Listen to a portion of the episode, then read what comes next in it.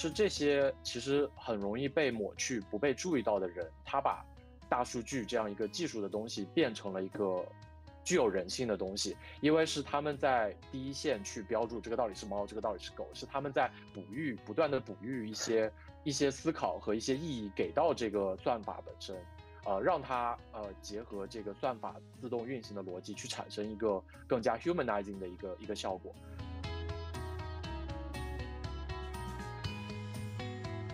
怎么进行一些舆论的一些左右呢？可能通通过两种方式。第一种方式是 cheerleading，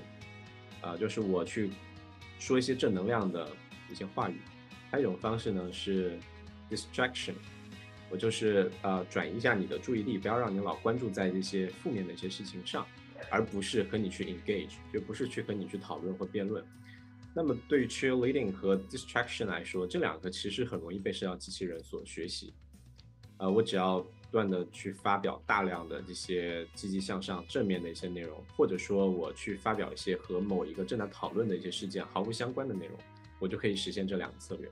因为我不需要非常复杂的算法来实现我和你去进行一个自然语言的，呃，一个算法和人的之间的这种互动和对话。第一个呢，就是每一句话，他说的任何一句话，都听起来像一句人话，这是就是 sentence level，我们叫句子层级。还有一种就是表达层级，就是你把他说的一百句话和人说的一百句话拿过来，你算其中的一些关键的一些。这个统计量的分布，比如说，呃，哎呀，或者是啥呀，就这种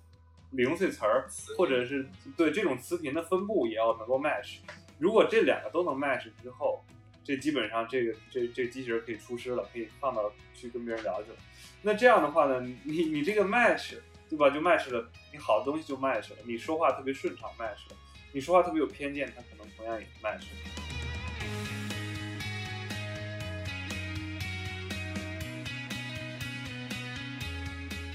大家好，我是 Eve，欢迎大家来到我们的第五期播客。本期开始，节目更名为“新传自习室”，大家可以在微博上找到同名的账号，关注最新的信息以及和我们互动，并且我们会陆续在更多的泛用型播客客户端上播出。今天是一期特殊的播客，我们再次迎来了上期节目的嘉宾——大众传播学博士生段段，这次我们叫他 Z，还有传播学出身，现在在做人类学研究的蓝熊。以及第一位没有新闻传播背景的人工智能科学家 Leo，我们以利用最新的关于人机价值对齐的论文作为引子，请社会科学和人类学背景的学者们来讨论人类的沟通和人类的角色是如何在人工智能产业中被改变的。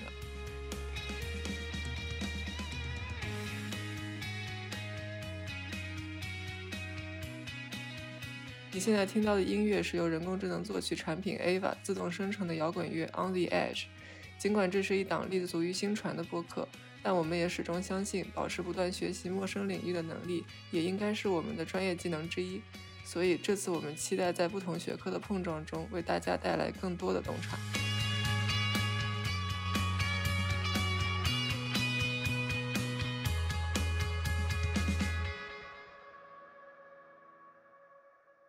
Hello，大家好，我叫段子明，现在是在威斯康星大学麦迪逊分校的新闻学院。啊，念博士班，我的一些工作呢，关注，呃，诸如像气候变化、呃，政治选举、新冠疫情等等这一方面的公共舆论，以及人工智能技术啊，在社交媒体平台上的应用，以及呃，最主要是他们的这些技术对我们，呃，information flow 的一些影响。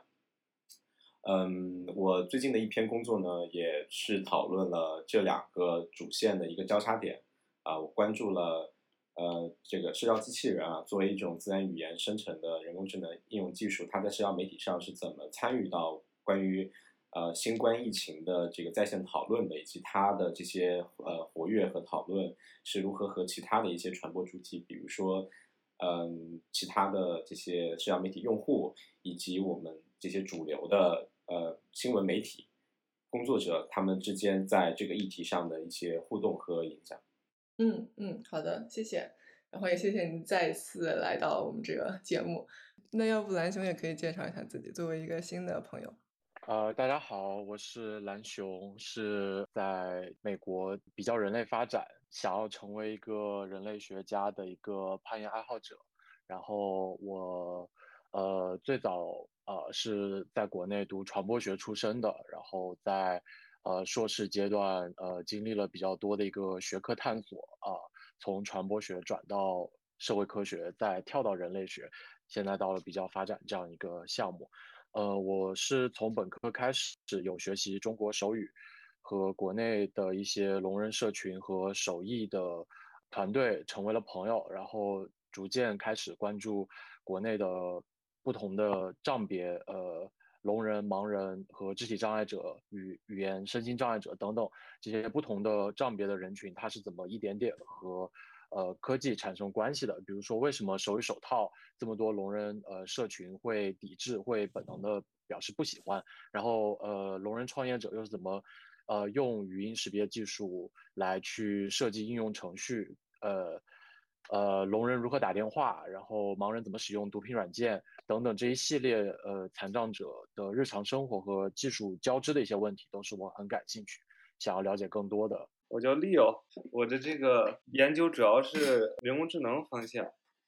之前我在呃 UMich 读本科，然后后面到加州大学洛杉矶分校。呃，读 PhD 主要研究的是人机交互，还有这个智能体之间的沟通通讯。今年年初刚刚毕业，现在我在呃 Meta 做，就是之前的 Facebook 做 Research Scientist，然后我是在做这个 Meta 里边的这个人工智能助手。就是我之前 PhD 毕业之前最后一篇工作刚刚被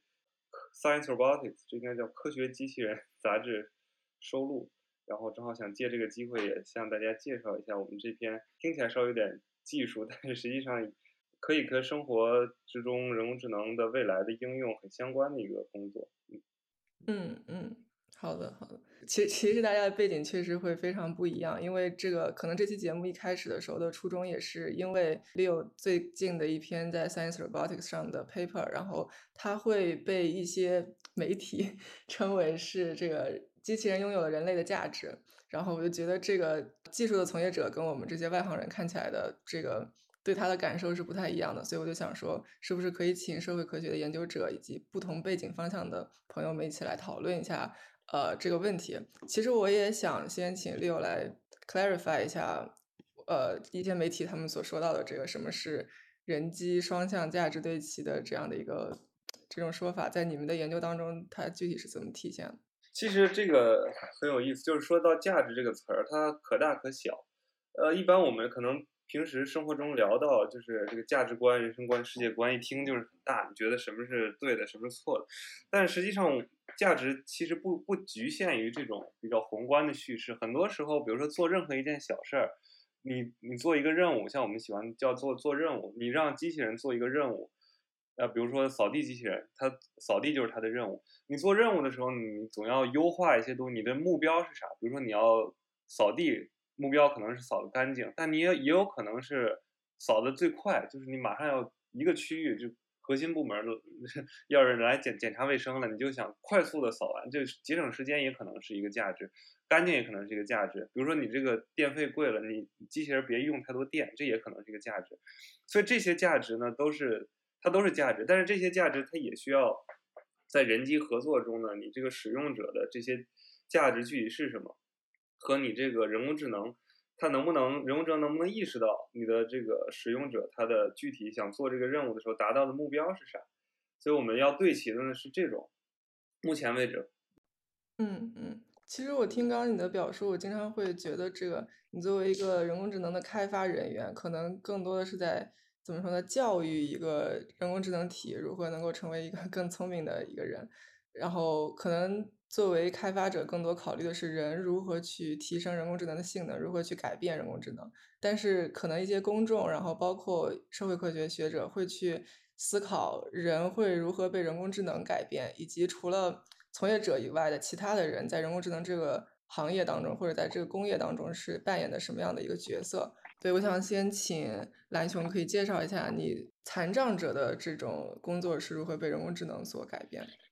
那那我来介绍一下我呃硕士阶段做的一个田田野好了，呃我硕士的时候回国，关注到有一系列的聋人创业团队在做语音识别技术这这个东西，就是语音识别技术本身它不算是一个非常呃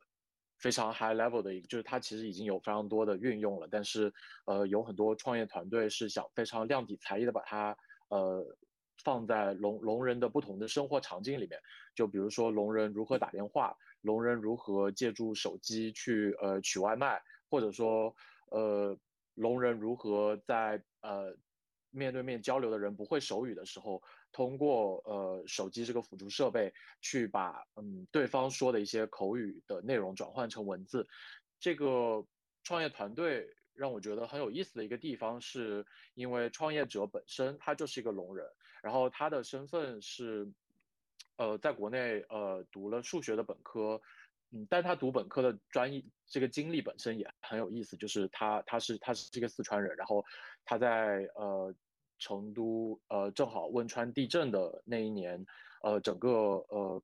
呃四川省取消了高考的那个英语听力考试。那所以他他正好是因为这样的一个机缘巧合，他呃他就没有在分数上呃受到太多的。拖累，所以他就进进到了国内的一所大学，呃，去学习到了这样一个技术方面的知识。然后，然后他是一个雨后聋，就是他大概十一岁的时候，就呃，因为因为一个呃疾病影响到呃听力神经，呃，失去了听力。他在成长过程中其实是没有学习手语手语的，他是一直在在一个普通的高中，呃，用口语和读唇能力非常呃辛苦的活在一个听人的世界里面。那所以这一系系列的经验，就是他做一个。不会手语的聋人，呃，以及一个在大学呃罕见的学到了技术专业知识的这样一个双重背景，让他成为了一个好像是一个技术行业的局内人的同时，又有一个聋人社群的这样一个视角。所以这是为什么我我觉得他本身他自己既是一个用户，然后同时他又是一个呃程序的一个设计者，然后同时他又是一个需要。呃，为他自己的这个事业去呃，比如说和政府要钱，比如说他要说服残联给他各种各样的一个政策支和预算支持，包括各种呃科技比赛，他一直在打。所以，所以我觉得就和刚刚像像呃，Eve 你说 Leo，他可能更像是这个劳动分工里面一个很具体的一个上游的那一环，其实有点不一样，因为他好像要把这个产业里面的每一个环节都打通。他才能建立他想要的那个市场。我觉得这个可能是，就是呃，对于我来说，人工智能它从来不只是一个技术问题，因为我看到的那些在这个产业里面的人，他都是以各种各样的方式去把呃这个技术和呃这个社会既既定存在的一些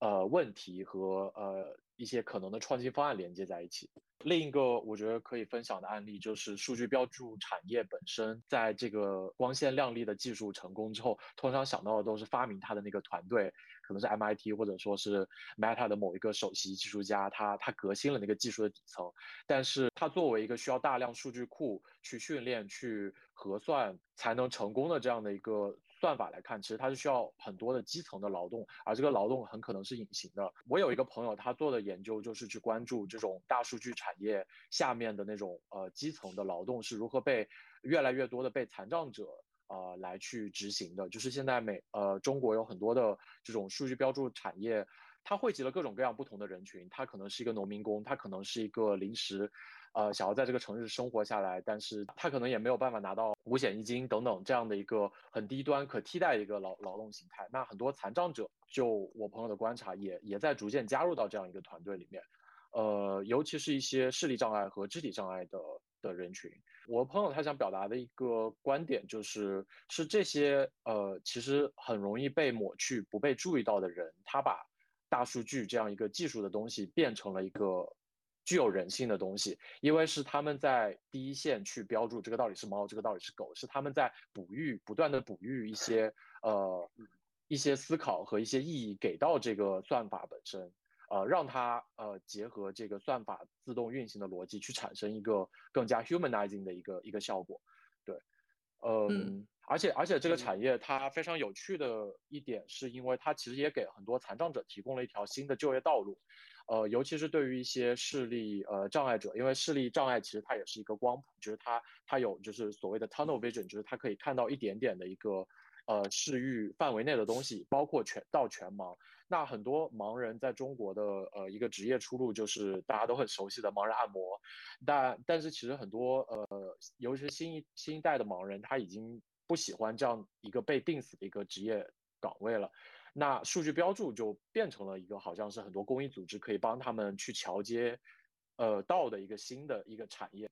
而且这个呃这些呃大数据标注的公司也很乐于雇佣这些盲人，呃和呃其他障别的人群，就他们甚至都没有用到呃中国的那个残保金系统，就是残保金就是中国的一个给企业雇佣残障者免税的一个制度，那呃他们甚至都不需要用到这个制度，就说明残障者的确。因为他们可能在这个行业相对可以停留的时间比较久，而且也可以节省很多训练的成本，因为他们可能一直可以待在这样的一个产业里面去为这个产业创造价值，所以这些公司也非常乐于去呃给残障者提供这样一个岗位。那呃，所以他们甚至都都不是因为税收这样一个激励性的原因，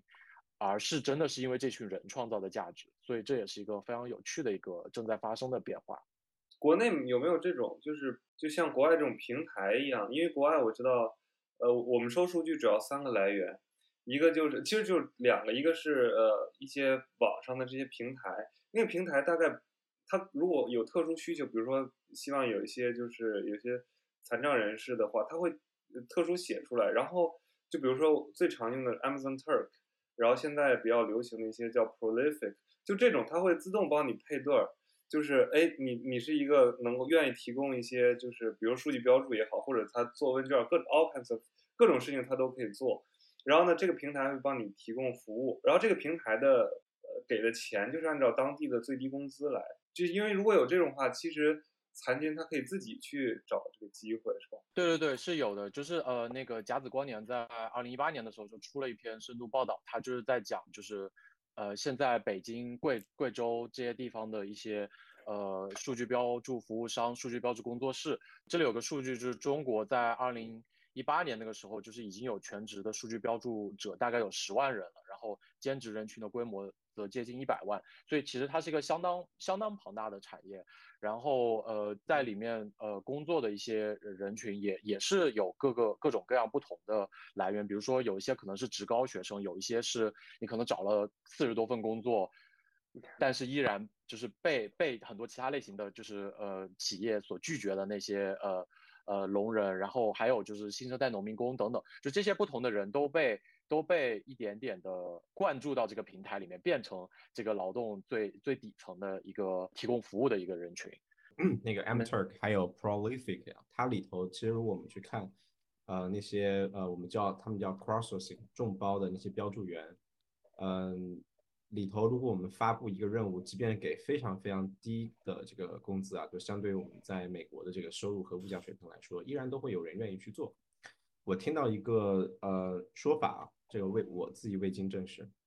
呃，他们有一些啊是通过这些 VPN 的一些软件，然后可能是其他的一些国家的地区，比如说啊印度啊、巴基斯坦啊，甚至呃也非洲的一些国家，对他们就把自己的这个 IP 可能定位到了那个美国，然后他注册成为其中的这样的一个 crossing worker，然后他们来做这个标注，就即便我们这边给非常低的工资，对于他们当地的物价水平来说，依然是非常有竞争力的。一个收入的来源，啊，刚刚蓝轩我说到一点，就其实还有一些人群，比如说像贵州的一些人工智能标注这个产业啊，他们的流动性大，还有一部分原因是他们自己本身的这个社会位置和结构导致的。比如说当地有一些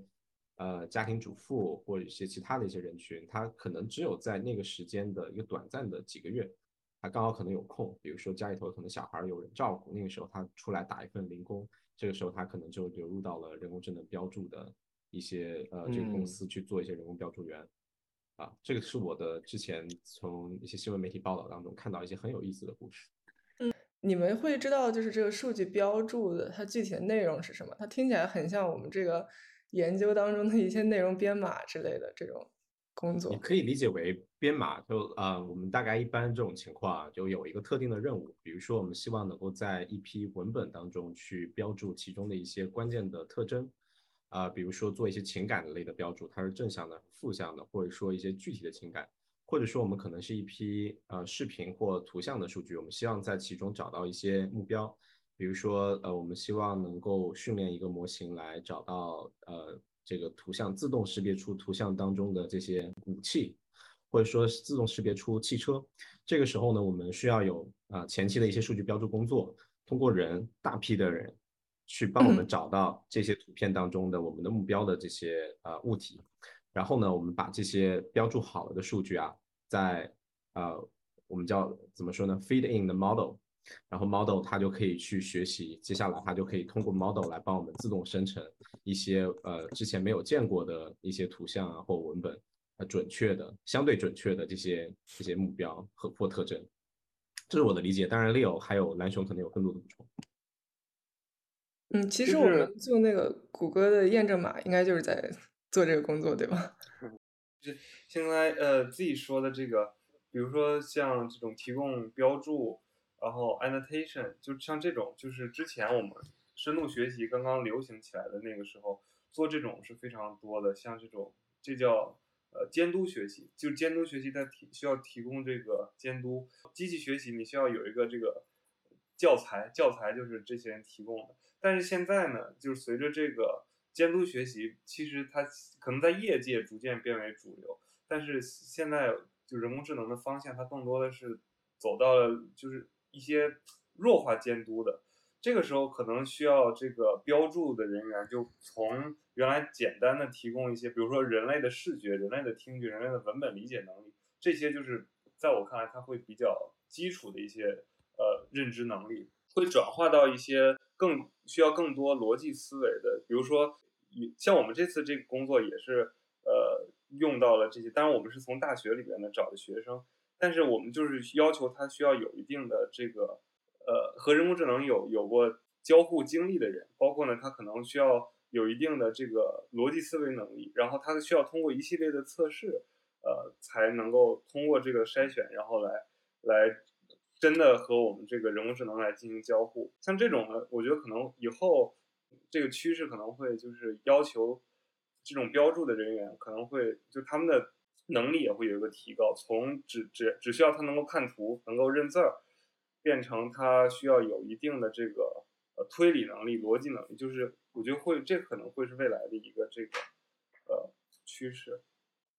呃，我还可以举另一个例子啊，就是腾讯它在很呃大概一四年左右的时候举办过一个公益活动，就是每个人花一分钟为盲人读读一本书或者一段话这样一个公益活动。然后起初就是这个公益呃活动在很多人眼里看来是一个非常好的一个活动，因为好像大家都贡献了一份好像不需要花那么多精力，但是又又可以切切实实帮助到盲人的一个。呃，一个善举，但是很快就是你你你如果就是身边有盲人朋友，你就会知道，就是这个这个这个活动它其实根本不 make sense，是因为盲人他在呃阅读大量的电子文本的时候，他其实已经有一个自动化的一个读屏软件，就是读读屏系统，它是跟着你的手机操作系统来的，就是甚至它可以跨，就是你只要你的这个提供的这个这个软件上面的文本，它是可以被手机系统读取了，它就可以直接给你。读出来，所以说为盲人读书这件事情其实根本就是一个伪命题，但同时就是还有进一步的一个呃，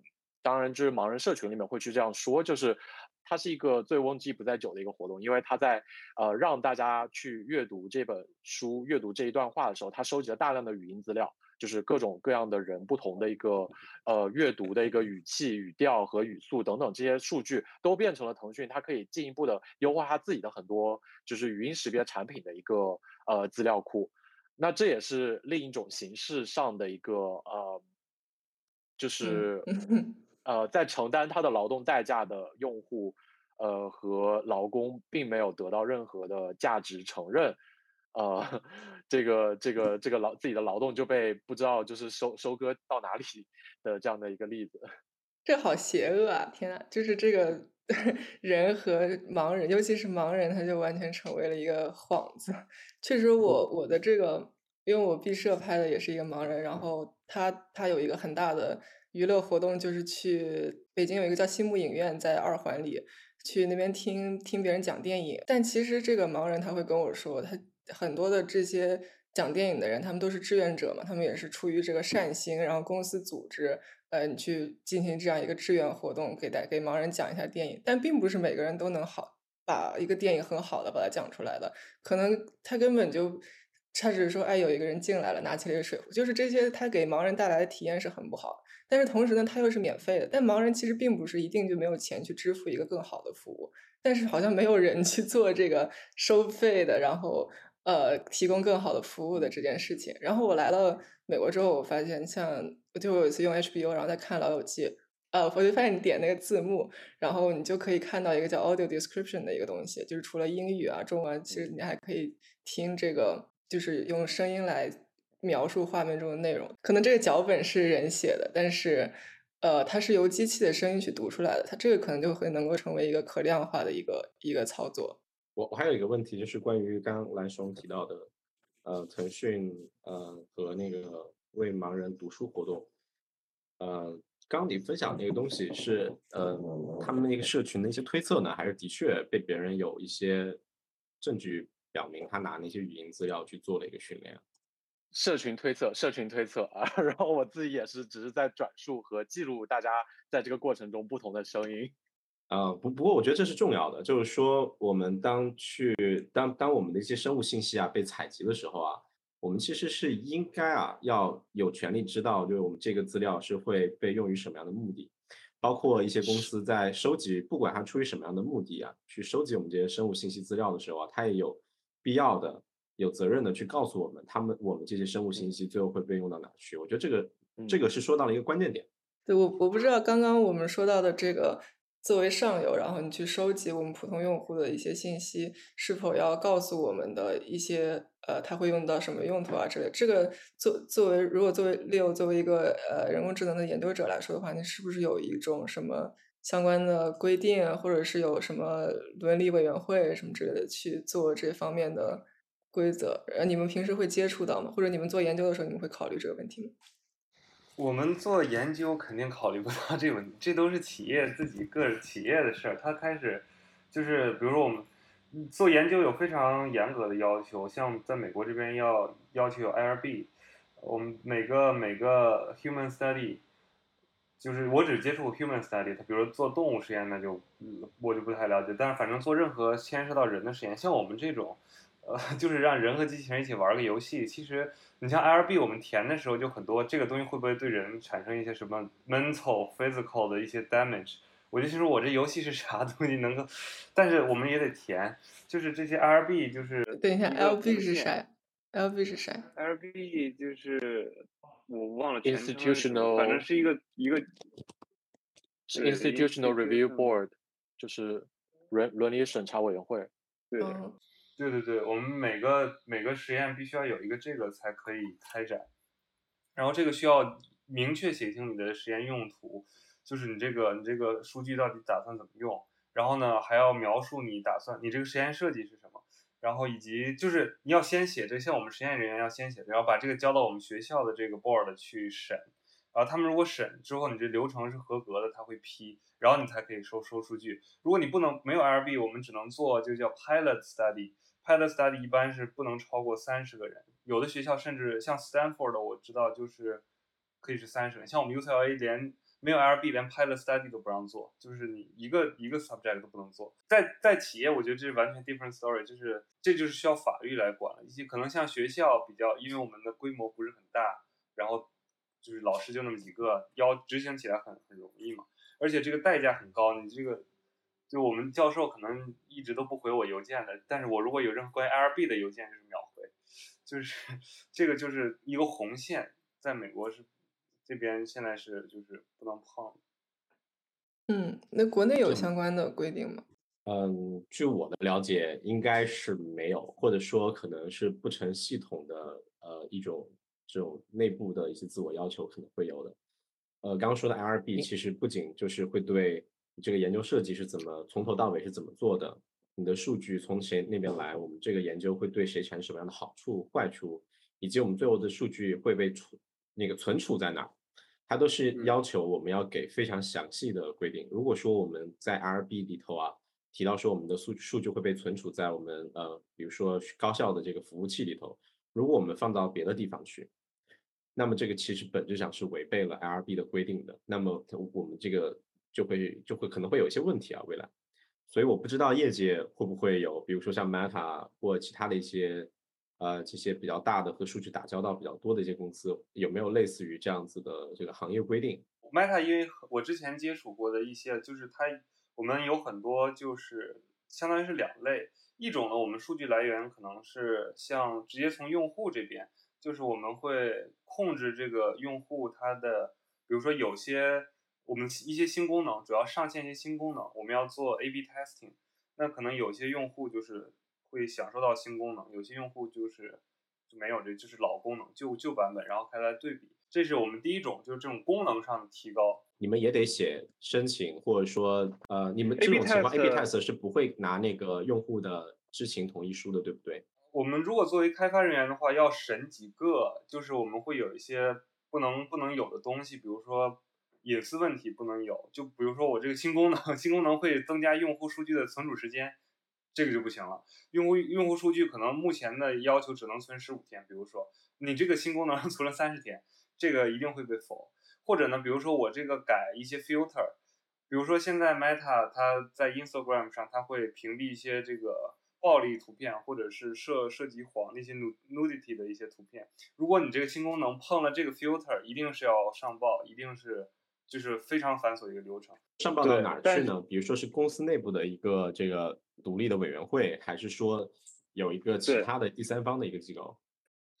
应该是公司内部，但是因为这个肯定是公司内部，它会有一个自己的一个标准，就是我们这个呃 nudity 或者是各种各种这种这种规范的话，是应该我觉得这是一个公司内部一般的标准会比就是法律要要稍微更严格一些，那比如说公司内部的这个。公司内部的标准的话，它是呃，它的这个标准是向向向谁对齐？是比如说是 Meta 公司自己内部制讨论制定的一个标准指标，还是说它是参考着行业的其他的一些公司，甚至可能一些地方法啊、联邦法或一些州法？对这个我不完全确定，但我的理解应该是都有。对，而且主要其实主要卡的是公司内部的规定。其实我看你们俩对话，我觉得特别有意思，就是因为像 Facebook，它在很多传播学者的研究当中，就是一个怎么说呢，万恶之源。就是 Facebook 的一些社交平台，然后它的它可能会有一些呃研究的主题，像 mis 呃虚假信息 misinformation，或者是有我现在看到有很多人研究 Instagram，它对青少年或者是对 body image 对身体的形象的一种呃影响，或者是对 mental health 对身心理健康的一种影响。我所看到的很多关于在美国关于社交媒体的研究，基本上都是它对人类的伤害有多大等等这些。然后包括 Facebook 最反正最近一年吧，也是我我相信也是有非常多的争议，大家应该也都有听说过，从呃吹哨人，然后到一些之前我们学新闻传播的时候都会碰到的这个剑桥分析的丑闻，跟用户的隐私会比较相关的一些东西，就是对这个可能是很多传播学者，然后呃或者是一些基普通人他们会提到 Facebook，我们会想到的一些问题。呃，非我也，兵也。因为这些内容本身不是社交媒体平台自己生产的，所以我们是研究社交媒体啊，它这个技术，呃，给我们搭建了这样的一个场景，搭建了这样的一种可能性，它到底会呃导致什么样的内容被生产，然后这些内容会对我们造成什么样的影响？我的一个观察就是，大企业它很多时候因为它的分工会如此的，就是具体，然后你可能会有做 user research 的，会有就是专门面向用户的，然后专门有一些是人可能就是分出来直接做前端技术的那个就是本身的开发，然后还有一部分人可能是做伦理委员会。我觉得恰恰可能是因为它呃处在这样的一个很很分化的这样的一个团队里面，所以你有的时候你的那个责任是也是被打散，和你的认认知也是打散在这个这个复杂的系统里面的，所以你就会发现好像就是有一些人可能就只用做。技术就可以了，你就不要，你就不用和那些用户沟通了，或者说你的和用户的接触都通过 user research 这样一个专门的一个外包，或者说企业内部的一个团队去做。但是，但是我觉得这样，嗯，虽然它在效率上是有所提高的，但是呃，这会不会本身也是可能会造成一些呃新的问题的一个原因？就是我我没有说就是大公司一定是 essentially evil，但是我在想，就是会不会这种嗯。分工模式本身是一个原因，因为就是呃，就是一些更小型的创业团队，它其实很多时候它和用户的距离是走得非常近的，就因为你你你同样要扮演非常多角色的时候，有的时候你对用户的体察和你对技术的认知和你要做的一些很多其他的事情，你必须要在你自己身上得到某一种。连贯，就你没有办法逃避那个责任，就是你必须要考，既考虑伦理的东西，又考虑用户的东西，又考虑技术的东西。这个时候，其实呃，很多时候你你对于一个社会问题的回应是更加的直接和有机的。但是大公司有的时候反而会，我不知道，我 好像会变成一个骂大公司的一个 但是有点有点好奇，就是大家怎么看，就是这种呃不同类型的呃工作文化对于呃这个技术。当它被放在社会场景里面去运用的时候，产生的一个变化。我其实觉得吧，就是首先是不是 evil 这事儿，我觉得大公司、小公司它都不是为善恶而生，它是为盈利而生的，对吧？他所以没有一个公司是想我就是想干你们，就是赶紧把钱给我，他肯定不能这么搞，都是都是。挣钱为目的，所以 evil 不 evil，我就可以后边聊。但是具体这个操作，我其实觉得就是分工很细，它其实是更客观，就是每一个环节把关能够更严。反而呢，如果大家就是技技术搞技术，同时还得担心，哎，这伦理什么情况？我是不是还得学点法律啊？就这种事儿，反而容易让他就是效率会，而且不高，而且就是。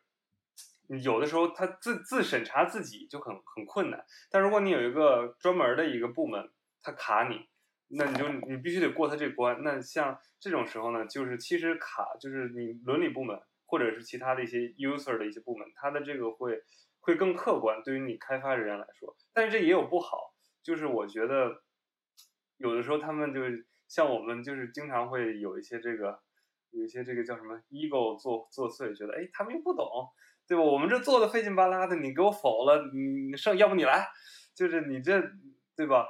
但是这个时候呢，其实我开始觉得，就是有的时候，你如果只是搞这个一门心思一往无前的做，那做的是什么东西就不一定了。确实还是要有一个比较，就是要有这个专业人士，就是负责这个 user 体验的，这是 user 体验，或者是有一些法律部门，这个其实很重要，privacy 这些能够给到我们的指导。所以呢。导致就是在我们合作的过程中呢，我们会尽可能的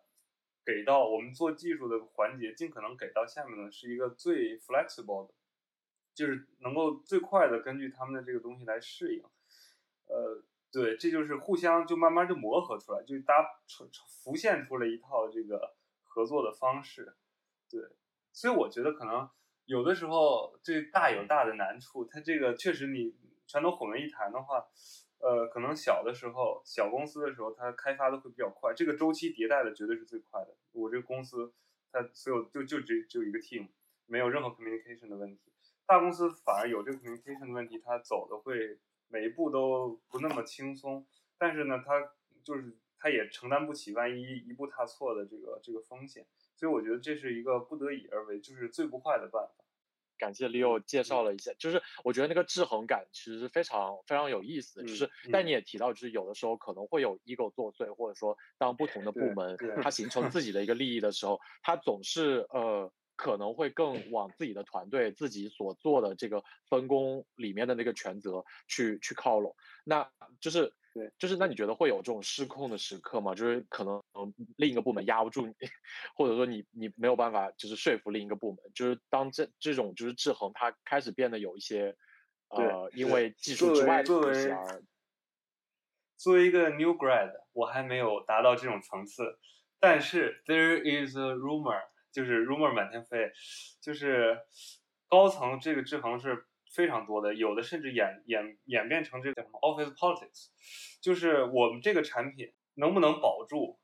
就是我我我这个队伍还能不能带了，有可能就是两个队伍之间他就会互相搞，就这个产品，就有的人会 question 你，哎，你这个东西到底能不能给公司带来收益？你用户体验能不能提高？还有你这个会不会给我们带来一些 potential 的这些法律的艺术？就这些，它不会是组间的这种，就我们是一条生产线上的，我是技术。技术下面审核，审核下面 user，就是这一条生产线，通常可能就是齐心协力的。就是我希望咱们做出点东西来，我这 product 能 launch，大家都好。但是呢，制衡你的可能是对家，就隔壁的人。比如说我们现在做智能眼镜，只能制衡你的是就是别的智能手表的那些人，可能 question 你这到底是能不能行啊？我怎么感觉不太行啊？要不还是我来吧，就有点这种感觉。但这都是坊间留言，我也没有亲自体验过。我体验的只是这个，哎，加班有点累啊。对，其实我觉得之前蓝熊提的这个问题，就是说这个大公司里面是否每个人的分工更加的细。其实现在的专业也是本身就是越来越垂直嘛。然后这个跟之前自己所说的这个。呃，一些职业被替代，一些职业被创造，这个两个话题其实我觉得也是可以连接。因为如果你这个专业越来越垂直，你每个人在一个公司里面的负责的这个部分越来越细、越来越小，那是不是它的这个就是你研发出一个机器人来替代你这个工作的可能性就就越大？因为其实刚刚自己有说，就是很多的。职业被会被替代的这种恐惧，可能是有一种误解，但嗯，其实我觉得这个也是真实的发生的吧。比如说上个月，可能我们刚开始，呃，高考结束，然后开始报志愿，然后很多的这种呃专业，现在大家就开始说要劝退。最明显的一个可能就是呃小语种的专业，因为嗯，小尤其是有一件事情，好像是广州外国语大学，它的分数线就是暴降。就是大概降了几十分吧，就是今年。然后像小语种的话，其实对于我们文科生来说，至少在我高中毕业的时候，它还是一个比较正常的选择。像当时我我们班有个同学，他呃，他上高中的时候，他就特别想去北外。你知道，我们这种小城市的人去北京上学都是属于一种荣耀。然后他北他读高中的时候，就是特别想去北外。后来他考试，后来高考就是发挥就超常，但尽管如此，他还是去上了北外。就他特别。心满意足，他就去填了这个北外的西班牙语的提前批，然后大家北外是很好的学校，对对对，当时大家也是非常非常羡慕嘛，就是因为他毕竟是得偿所愿，而且西班牙语是小语种里面应用比较广泛的一个一个这个专业，不能算小语种了，是不是？嗯，对，就是在洛杉矶肯定是不算一个小语 种，但是在在这个对，在这世界上还在这个专业里面还属于小语种专业。我我在想，Eve，你想说的是，是不是因为人工智能，比如说，尤其是一些语音翻译的这个工具啊，它的普及和越来越成熟，导致一些小呃，我们社会面各行各业对于小语种这种人工翻译的需求会减少了？对，我想说的是一个对，在这些专业当中，我能够比较。了解的可能是小语种专业，它受翻译。我就是很有意思的两个观察，就是一方面我们看，我们可以，我们当然承认承认现在这些呃呃，比如说像百度翻译、有道翻译等等这些翻译工具，它越来越成熟，而且有越来越多人在用它们。我们同时也看到了另外一个现象，就是一些外国语学校，它的这个招生可能越来越困难，可能这些毕业生和在读学生他们的就业满意度可能越来越低，嗯。但是我我会关心的一个问题是，两者之间的因果关系有多大？它到底是因为人工智能这个产品的出现和普及，导致了社会对这个行业和这个专业背景人才的这个需求降低了，还是一些其他的一些社会因素？所以我会比较谨慎去做这样的一个推断。我们说到语言，就我也可以给呃我这边在关注的一个例子，就是手语本身它的一个发展，以及呃现在越来越多的这种试呃试图在用。呃，自然语言处理啦，或者图像识别等等一些技术手段，去把手语，呃，翻译做成一个呃各种各样的应用程序，呃的这样的一个市场。嗯，我觉得很有意思，就是因为因为呃中国手语它不像美国手语，它可能。呃，有一个更长的，它在六十年代，美国手语就已经被，呃，语言学家认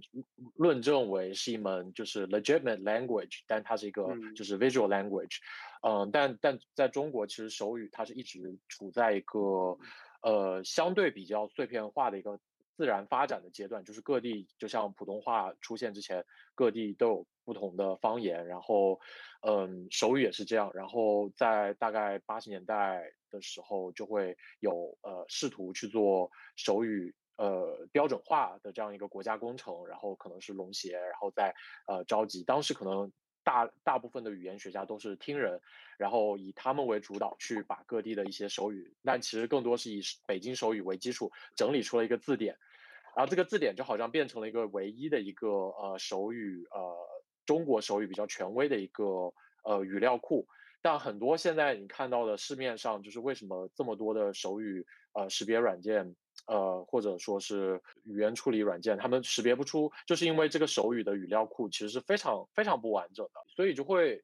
陷入到一个非常尴尬的一个状况。就一方面科技给了你一个很好的一个愿景，就是我们可以有人工智能来替代手语翻译。呃，就是把这个手语翻译这个甚至还没有形成的一个职业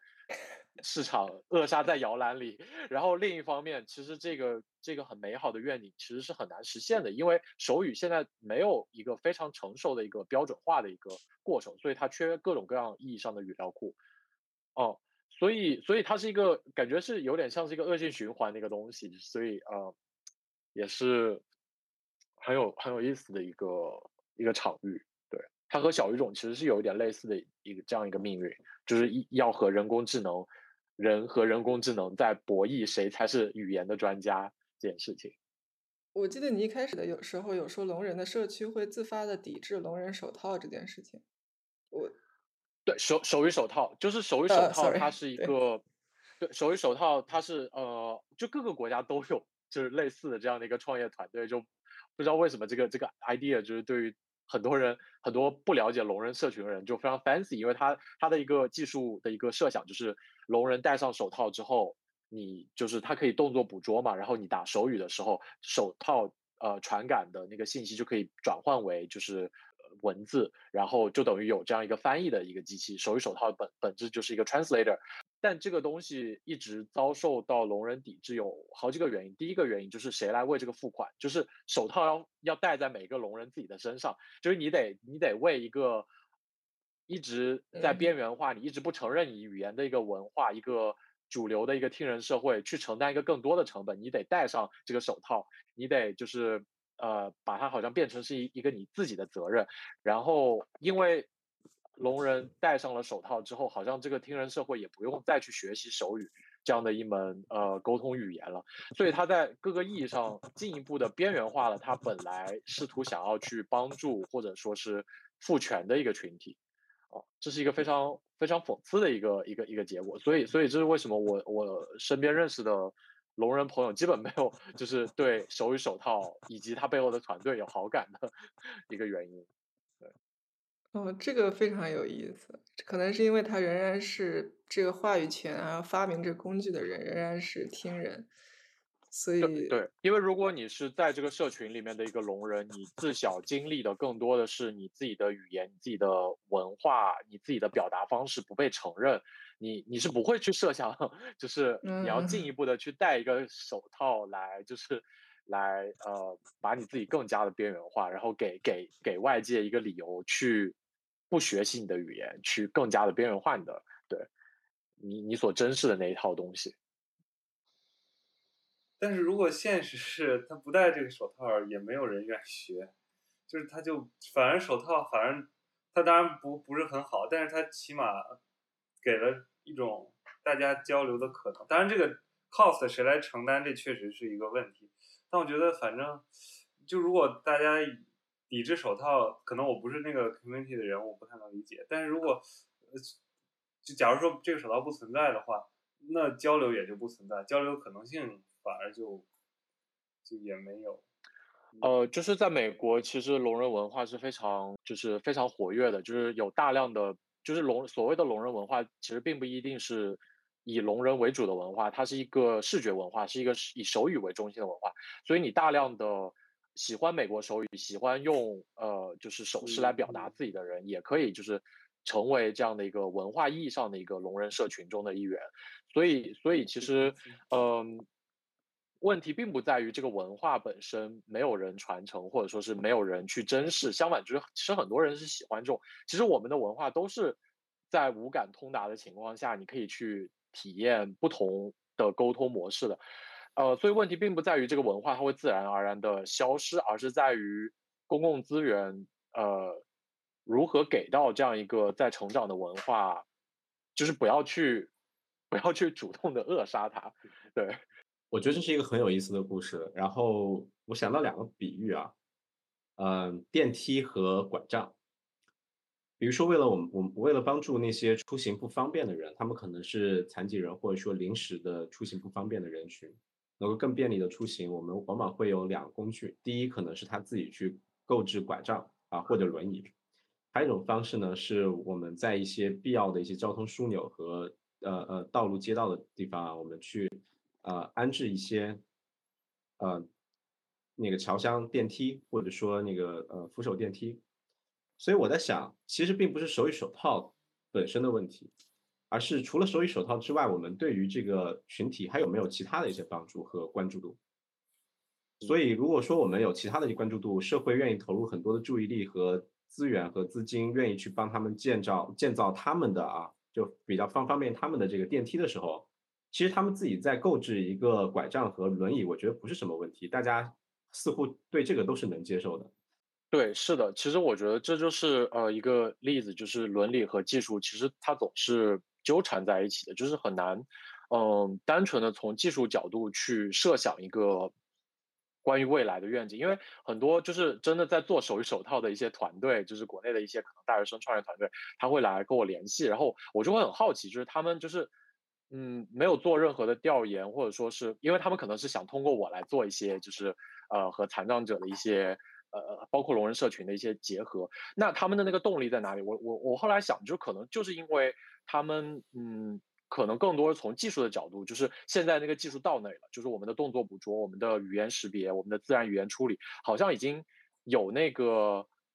就是潜能了。那为什么这个东西不可以把它做出来？但但其实我觉得要更多要想的就是在你做往这个方向走之前，你首先应该吃是要有一个伦理的，或者说有一个。呃，意义上的判断就是为什么我们要往这个方向做，就是这个技术为什么要要以这样的方式组合，而不是以那样的方式组合。所以其实其实这个判断的一个回归的一个中心还是在于我们怎么看待这个社会上面，呃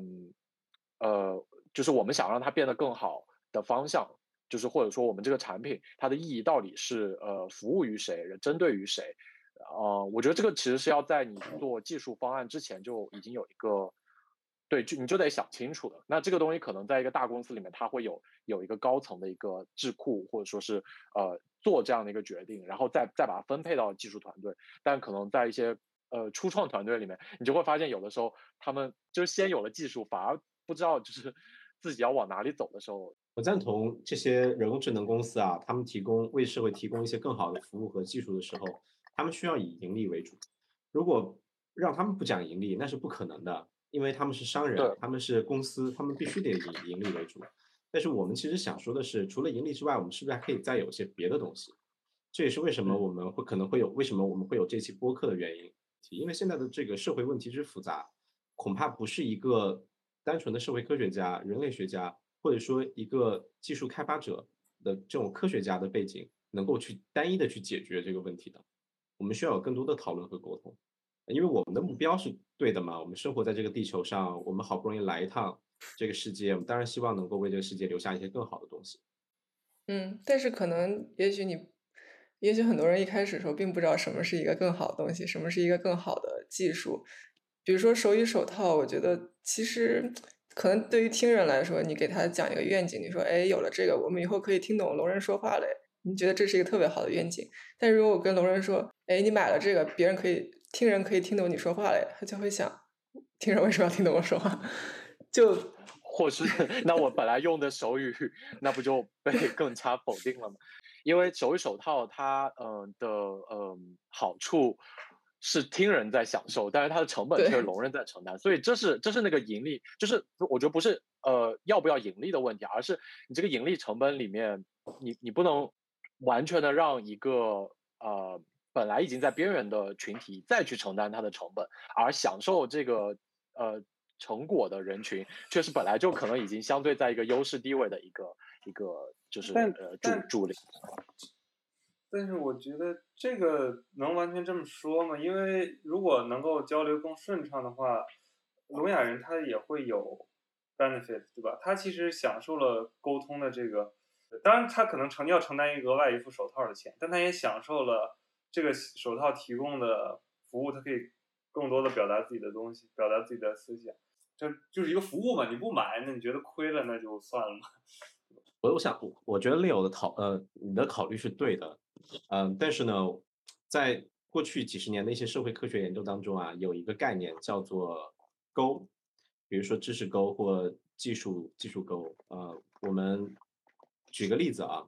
就电视机大家都是好的，电视机可以帮助我们更快的获取到 关于外部世界的这个信息，可以给我们获得大众娱乐，可以给我们有一些更好的这个家庭的这个对吧共度的时光。毫无疑问，我们觉得电视机是好的。但问题是，电视机它对于不同人群的影响是不一样。在大城市里头，每每家每户都能够购买到电视机，他们的购买能力取取决定了他们对这个技术的这个接近是更快的。但电视机这个技术在山沟沟里啊，边远地区啊，它就会成为一个奢侈品。所以，我们当说这个计算机呃这个电视机是好的的时候，我们会看它对每一个人的这可接近性不一样的。它如果说山沟沟里头每一每家每户有计算机，那毫无疑问是好的。那久而久之，久而久之，我们现在不同的人群、不同地方的这些人群啊，他们所享受到的这个技术的福利是真的是不一样的。技术社社会是不分家的。你看我们讨论下来，你会发现技术、社会、政策，它是三个三者是交织在一块儿的，缺一不可。对，我们光有技术不行，然后光有政策的想法也不行。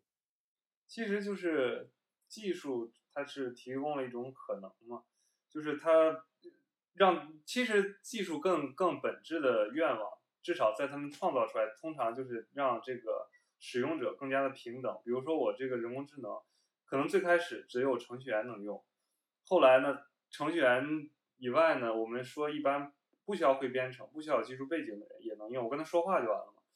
然后呢，再再后来，可能就慢慢都会拓展到影响到这个，可能哎，我我话都不会说，那我怎么用人工智能？那那就得想办法让你能用。就是它这个是逐步的一个这个范围逐步扩展，开始汇集到更多的这个各各各种人，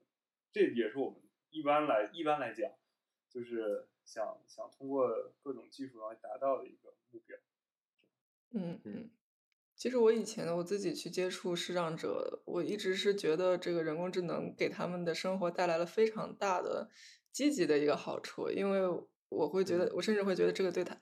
对他们的人生的改变要远远比我对我的人生的改变要大得多，因为我所认识的视障者，他就是随时就是会把手机就放在这边，然后他永远就是在接收信息，然后他会跟我说，就一开始我就是见见他的时候，我就是怀 怀着一个一个很很稚嫩的新闻的学生，然后没有见过残障者的一个一种同情的心态，结果但是他就会跟我说，其实我也用 B 站，我也用抖音，我也刷知乎，你们用的我都用。你不要这样，就是好像我觉得我很可怜一样。就他，因为他一直用读读屏软件，然后用各种识别的软件，其实他能够接受到非常多的信息。所以那个时候，我其实对无障碍设计非常震撼的一点，我觉得他能够对他们的生活有非常大的改变。当然，你所说的这个手语手套，确实是我之前没有没有想过的，就是在这个中间，其实它也会有一些伦理的问题，就是它仍然不是以。呃，特定的用户为中心，它仍然是以听人、以用户为中心，要看以什么样的用户为中心。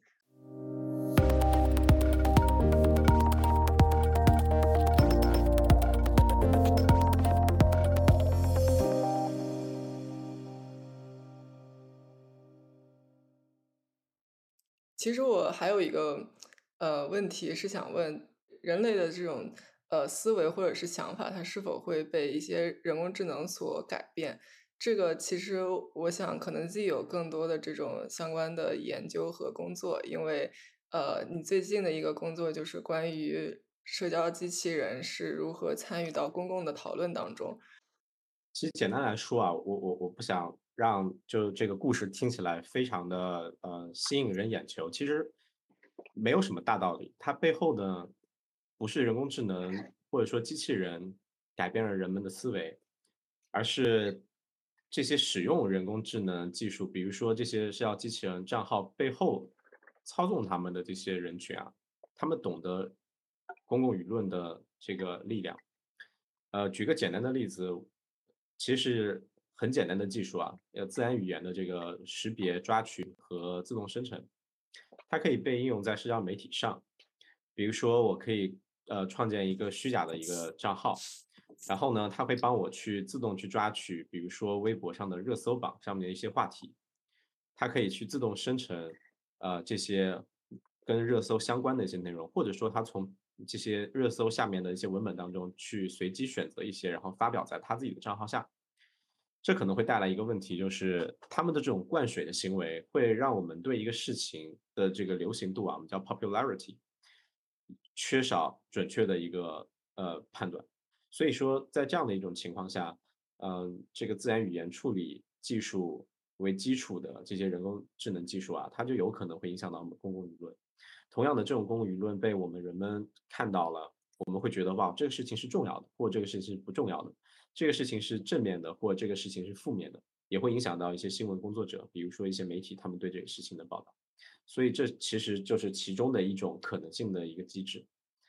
我会觉得舆论似乎好像是一个很容易能够被这个机器人所影响的一个场域，就是因为我之前看也是听了一个关于人工智能的博客，为了能够 为了能够参与这个博客。我之前听一个关于人工智能的播客，然后他就说，可能现在很多的人工智能它还是比较呃笨的，它没有那么聪明。但是问题在于呢，它的这个并发性很高，就是一个人工智能它不能够改变什么，但是它是它就出现了十呃一千个、一万个、十万个，那它不断的去做同样一件事情，它总有一个能够蒙对，总有一个能够有一个什么进展。那这个在舆论当中，在社交媒体当中，可能就是很轻易能够实现的。因为它就会能够一下子有一个很高的 volume，就是声量一下就变高，然后它都呃可能讲的是一个相关于某一个话题的一个事情，然后就能够去占据这个整个的这个 hashtag，好像它成为了一个挺简单的事情，因为你也不用多聪明嘛，你只要不断的去重复一样的话就可以了。的确，我很赞同。首先，我想说，嗯，公共舆论很廉价，大家同时也威力巨大，嗯。我有一个想法啊，就是为什么这个人工智能，比如说像社交机器人，它会比较容易影响到我们公共舆论呢？其实本质背后啊，是因为我们社交媒体平台它的这个啊平台设计的原因扮演了很重要的一个因素。为什么这么说呢？我们现在看一个帖子或一个故事啊，呃或一个视频，它的流行度或重要程度，我们看什么？我们主要看它被转发了多少次，被点赞了多少次，被评论多少次。但凡这种流行度和重要性，它用一些简单的数据量化了之后，其实人工智能技术就很好去操纵它了。只要把那个数字加上去或减下来，它就可以它就可以很轻而易举的去改变人们对一个事情到底是不是重要的这个影响的判断。所以我觉得可能是这种社交媒体的特性导致我们刚刚讨论这些现象的一些出现。所以我在想，人工智能本身可能不是最重要的关键，而是我们整个 现在社交媒体时代的这个背后平台的设计啊，使得它搭上了这个顺风车。但是咱们刚才讨论这个叫 social bot，这不是我的领我的专业，但是 social bot 它主要是它能够干啥呢？啊，就是一些它也是一个光谱，一些简单的一些 social bots 啊，它会呃，它就可能就躺在你的那个关粉丝粉丝列表里头。啊，比如说刚开始我可能是一个新账号，只有十个粉丝，这个时候我可以通过买一些粉啊，一下我见十几万、上百万的粉丝，所以看上去你会很流行，你是一个一个网红，一个呃嗯大 idol。对，然后还有一些更复杂的呢，他会去自己去生成，它有后面有些可能是一些语料库，但更复杂的，它可能会有一些自然语言的一些生成模型，它可以在网上去发表一些内容。具体这个比例在这个光谱当中，不同类型的 social bots 有多少？目前我没有看到，也有有相关的研究，因为这也是 case by case 的。但我感觉这更多是他们的背后站着谁，就是他们谁谁 deploy 了这些人工智能，这 social bot，就是这有点 cliche，这有点陈词滥调，就是对吧？是是人杀人，不是枪杀人，是是人影响舆论，不是 social bot。影响，我觉得可能是两个层面，一个是我老爱说这个黄钟毁弃，瓦否雷鸣，就是你真正该该表达的这个人的缺席，导致了一些小小的 social boss 在这边影响大家，这是其一。还有一个就是有一些人别有用心的一些一些就是坏人，他们太坏了，他们喜欢 deploy 一些 social boss 来达到自己不可告人的一些目的。然后百分之百赞同。对，嗯，为什么呢？我常常会觉得啊，可能不是每个人都会同意。我认为 social bots 像这种类型的人工智能技术，它本身是不民主的，也是不公平的。因为普通人他恐怕未必听说过这个，而且即便听说过，他们也未必知道去哪里能够购买，或者他自己如何自己生产和制造这些 social bots。这些 social bots 都被谁用呢？往往都是被在没有 social bots 之前那些社会结构当中的优势方，比如说一些政府啊，一些大型的公司，他可能为了推广他的产品啊，或包括一些粉丝团，他们为了给自己的偶像去。呃，创造这样的一个流行度，所以他们本身在整个社交网络和社交信息信息环境当中，他们都是优势方。无非是我们出现了一个新的技术，所以他们用他们更快的采纳了这种新的技术，来维系了甚至扩大了他们的这个优势地位。所以在某种程度上来说，我觉得这种类型的人工智能技术，它似乎不是民主和公平的。它不像塑料，就很多人都会说塑料是一种非常民主的一个材料，因为。上至对吧，皇家帝王，下至下至平民百姓，我们大家似乎都享受到了塑料带来的这个这个利好，所以它不是一个塑料性的一个技术，至少对于 social bots 来说，相当于这个，它让这个社会现实生活当中的社会资本，然后投射到了社交媒体上面，然后更加拉开了这个，不知道能不能用基尼系数来来这。指代这样的一个，我我明白你的意思，类似于这样，所以就是还是我们刚刚讨论的，就是人工智能它好的，我们我们大家都乐见技术的发展和变化，但是我们可能更需要关心的是，这些人工智能技术被谁用，它用于谁，以及它会对不同的人群、不同的地区产生什么样不同的影响，这其实很关键的，是一个大命题，不是一个两个研究可以完成的。需要通力合作，需要很多很多的关注度和研究，才能够让我们更好的去理解这个问题。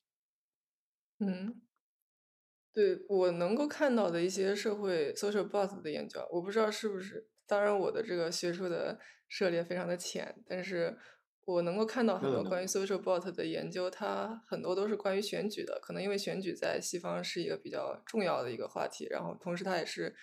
美国的传播学为什么能够发展的如此之快？可能也跟这个选举的重要性 有一定的关系。然后，嗯，很多的这个，包括这现在有一些说法说，这个特朗普在一六年的时候，很多时候就是依靠于 social bot 它的声量来赢得了这场选举。然后还有这次的这个德普的离婚案，据说在其中用到的这个 social bot 比总统选举的时候还要多。因为你说到了一个关键点，我会。从我个人的判断来说，我会觉得哪里有社会争议，哪里就会有这种技术的身影。对，因为比如说举个例子，讨讨论讨论麦迪逊，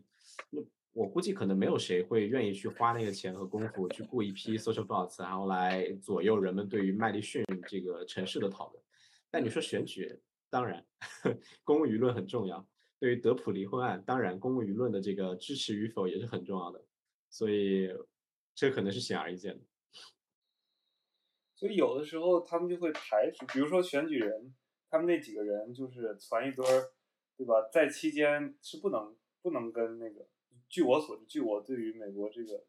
就是很有限的知道，就是他应该会避免这个陪审团受到报纸啊这些媒体呃的影响，就是尽可能的。包括美国这大法官制度，一经当选，除非渎职或者是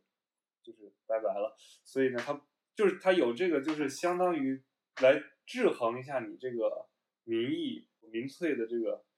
左右。我很赞同 Leo，的确，呃，民意啊，公共舆论啊，这个东西是廉价的，但是呢，它威力巨大。所以我们看前段时间美国沸沸扬扬的这个呃罗伊诉韦德案啊，女性堕胎权的这个讨论。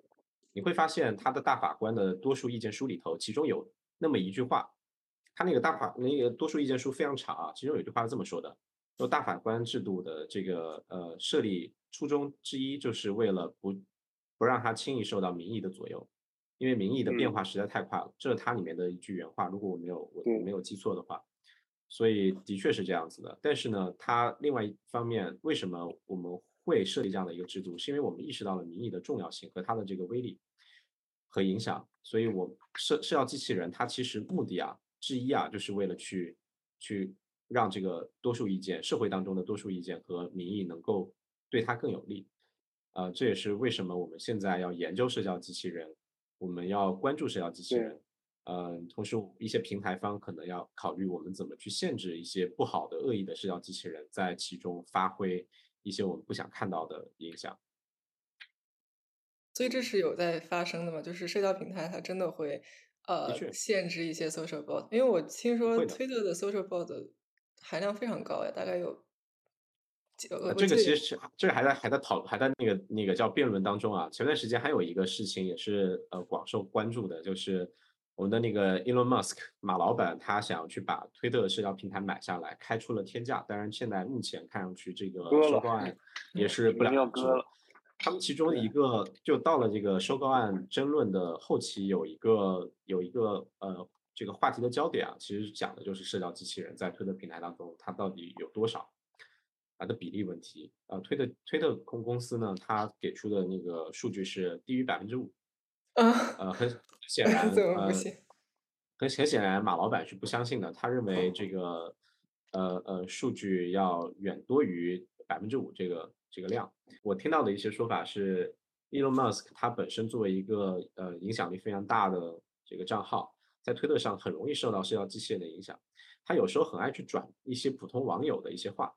比如说普通网友回复了他，觉得很有意思，他就再回复一下，然后在推特上别人就可以看到他所有的这个回复。嗯。社交机器人很爱看到这种事情的发生，因为就像刚刚 Eve 所说的，我不需要每一条都成功，但是如果投放一万条、十万条社交机器人发表的这些内容，我只要有一条被 Elon Musk 转发了，那么我的影响力就倍增，我的观点就会被别人看见，我的声音就会被别人听到，所以它往往是在社交平台当中最容易受到社交机器人连接的这样的一个一个账号，所以他。根据自己的经验，觉得不相信。我认为，他说，我认为是要记那个推特当中很多这些虚假的账号，然后，所以这个到底有多少，依然还在讨论当中。每天、每每个星期、每个月都会有一些社交机器人被被审查、被屏蔽、被删除，也会有源源不断的一些新的社交机器人账号啊被重新注册在这个平台当中。所以这是一个动态的过程。我看到呃一句话说，社交机器人和这个平台对社交机器人的审查。是一个永无止境的军备竞赛，因为当你移除掉我这一批低级的简单的机器人账号之后，我就会开始考虑怎么去生产一些更复杂的、更容易去嗯绕开你的审查和审核机制的。有的这种 robot 都可以过这种简单 Turing test，这就是就是会对这个造成非常非常大的困难。嗯嗯，我我我的那篇工作当中就发表在 Human Communication Research 上面的那篇文章里头，我们就比较了一下社交机器人账号和其他的一些传播主体，比如说人类账号，他们在这些话题上的讨论的相似度，我们会发现，在一些话题上他们是没有什么区别，在一些话题上他们是有些区别的。这其实也无疑增加了一些困难，就是我们如果作为一个普通用户要肉眼去看啊，恐怕是蛮蛮难判断它是不是一个社交机器人账号的。嗯，所以我们这个时候需要后面有一些有监督学习的模型来帮助我们根据更大规模的一些呃呃这些数据去学习一些经验，帮我们做一个相对准确的一个判断。这也是为什么 Biometer 它被开发出来的初衷之一。我想，我觉得还有，我觉得还有一个思考的角度，就是除了就是从研究的角度来说，除了就是你呃就这些呃公开的已经发表的数据作为一个资料库来去评判它是否是 bot。就是有没有可能，就是做一些呃更加呃基于田野调查的一些，就是你进入到这个产业内部去看，呃，比如说它是怎么样游离在法律内外，因为它毕竟作为一个工种，它是需要呃有内收，然后有有。对，那如果在违法的这样的一个基础下，它是怎么在全球这样的一个看似互联网好像是一个无根的一个环境里面，它其实必须还是要有一个实体的光纤，它需要有一个基础设施，它需要有一个接入的一个算法，就是就是怎么样去追踪到呃这个产业里面在做这些事情的人，然后他们是怎么去思考这个产业对他们自己的意义的，然后这个意义又是怎么 让他们可以就是对，就是对持续的去去精进算法，然后做这些算法人，他们良心 是怎么处理这个？就是也也很期待，就是我我的同行就有没有一些人类学家去做类似的这种 bot 相关的一些呃产业的呃进驻调查。对，他们在某种程度上来说，是和我们刚刚讨论的这些数据标注呃工厂是完全不同的工种啊，很有意思。如果说你有朋友或者说听到这一期节目的播客朋友们，如果你们感兴趣做这个研究的话，也欢迎和我联系，我对这个充满了无限的兴趣。就是他们是可以找到的，是吗？这这他们作为一个公司，我曾经我在一九年的时候，我有和呃北京地区的一个这个产业的朋友有聊过天。呃，非常短暂的交流，但是我知道在那个时候啊，北京地区还是有不少家这种类型的工作室，他们背后呢会有一些我听了有一些很有意思的名词啊，叫风控和群控。我们想象当中的那种一个房间里头一台主机，然后边上有一排的这个手机墙或电脑墙，呃，他们就会通过这种方式来去生产大量的这些虚假的账号，呃，被灌水的内容。和一些虚假的一些粉丝，是不是生产跟追星相关的一些内容？还是有的有的啊，生产跟追星有相关的内容，可能估计是他们的主主营业务之一。然后还有一些呢，是可能会跟一些呃呃那个商业公司里头的产品，他们有时候需要做一些社交媒体上的这个呃市场营销。但但我觉得有一个问题，就是有很多人他自愿的愿意充当这个水晶哎。就是我不知道他到底是一个机器人，还是他就是一个每天转发的一个人。因为我之前在学校在清华的时候，我们做过一个青少年的一个研究，然后我们找了比如说微博的，然后抖音的以及小红书的这个账号，青少年的账号。然后微博我们抓下来的账号，它的内容真的不夸张的说，百分之九十九都是追星，都是转发一个追星的一个账号，而且他们还会为了追星，他们会把自己就是让自己进入一个机器人的状态。就怎么说呢？比如说微博有一个东西叫阳光信用，然后如果你每天就是 tag 那个阳光信用，然后你发一些那种正能量的内容，发一些积极向上的内容，然后你的阳光信用就会增加，然后你你发的内容上广场的这个概率就会变变高。这好像就是我自己给自己就是进进入了一个算法，然后我把自己训练成了一个更好的、更好。我觉得这是。这个被社交媒体平台它的这个数字的设计所绑架了，因为所有的这个东西可以被数据化之后啊，他们就知道如何去利用这个数据评价系统来达到他们想要做的一些事儿。呃，这也是为什么社交机器人它也可以轻易的去学会复杂的东西，他们恐怕很难做，但这种绑架数字、操纵数字这个事情还是很容易啊，相对容易去做的。呃，我们刚刚有提到说这个社交机器人它里头有多复杂啊。一七年的时候，在那个 APSR 杂志上面发表了一篇呃 Gary King，呃呃 Jennifer Pan 还有 Molly 他们的文章，里面就提到了这个怎么呃去进行一些舆论的一些左右呢？可能通通过两种方式，第一种方式是 cheerleading，啊就是我去说一些正能量的啊非常积极向上的一些一些话语，还有一种方式呢是呃。distraction，我就是呃转移一下你的注意力，不要让你老关注在这些负面的一些事情上，而不是和你去 engage，就不是去和你去讨论或辩论。那么对于 cheerleading 和 distraction 来说，这两个其实很容易被社交机器人所学习。呃，我只要不断的去发表大量的这些积极向上、正面的一些内容，或者说我去发表一些和某一个正在讨论的一些事件毫不相关的内容，我就可以实现这两个策略。因为我不需要非常复杂的算法来实现我和你去进行一个自然语言的，呃，一个算法和人的之间的这种互动和对话。嗯嗯，那我我还有一个问题啊，就是关于这个社交机器人，它是否会加深一些我们人类社会当中已有的一些偏见呢？就是比如说人在训练一个社交机器人，人本身是有偏见的嘛？那人在训练一个社交机器人的时候。呃，应该有很大的概率会把这个偏见带给这个机器人，然后同时这个机器人它又以一个很大的声量的这个姿态进入了这个舆论场之后，那它会不会就以一个很大的这种影响力，然后把这个偏见就增加了？就比如说人，我是一个呃，我不知道这个世界上有残疾人的存在，那我生生产出的这个 AI，它可能也就不知道这个世界上有残疾人的存在，然后它就会把这个作为一个健全的这种 priority 更大的去。带给这个反馈给这个现实的社会，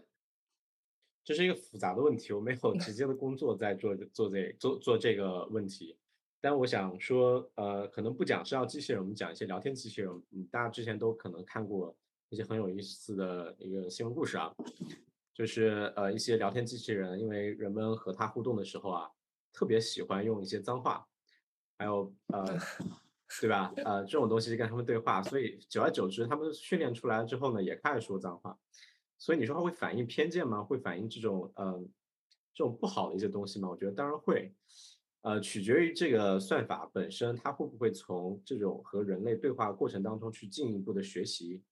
和呃嗯改，就怎么说呢？呃，redesign 它的这个 algorithm 确实有关的。如果对于普通的这些聊机器人，它只是从一个语料库当中去 copy paste 来发表一些东西，我认为它本身是不会受到太大的影响。呃，它放大的我不知道会不会是偏见，但它希望放大的是背后使用这些。账号的一些人，他们想要表达的声音和意见，就是反正对于人工智能来说，现在的主流的方法，一个问题就是 junk in junk out，就你给他啥东西，他就会 给你啥东西。至于偏见这个问题，现在因为具体 social bot 这不是我的 expertise，但是我们会做一个什么事儿，就是我们如果做这种聊天机器人或者是人机交互的情况，我们会增加这个机器人的，希望让它达到和人的交流的体验是一致的。我们一般会有两个半两两个层面的，就是就是努力。第一个呢，就是每一句话他说的任何一句话都听起来像一句人话，这是就是 sentence level，我们叫句子层级。还有一种就是表达层级，就是你把他说的一百句话和人说的一百句话拿过来，你算其中的一些关键的一些这个统计量的分布，比如说呃哎呀，或者是啥呀，就这种。零碎词儿，或者是对这种词频的分布也要能够 match。如果这两个都能 match 之后，这基本上这个这这机器人可以出师了，可以放到去跟别人聊去了。那这样的话呢，你你这个 match 对吧？就 match 了，你好的东西就 match 了。你说话特别顺畅，match 了。你说话特别有偏见，他可能同样也 match，match 到让一个人都分不清他到底是机器人还是人。就是我觉得这个肯定会加，就进一步的 reinforce。好的也 reinforce，坏的也 reinforce，就是它会放大你的缺点和优点。是啊，我们自己人类没有办法成为圣人，我们好像 不应该期待人工智能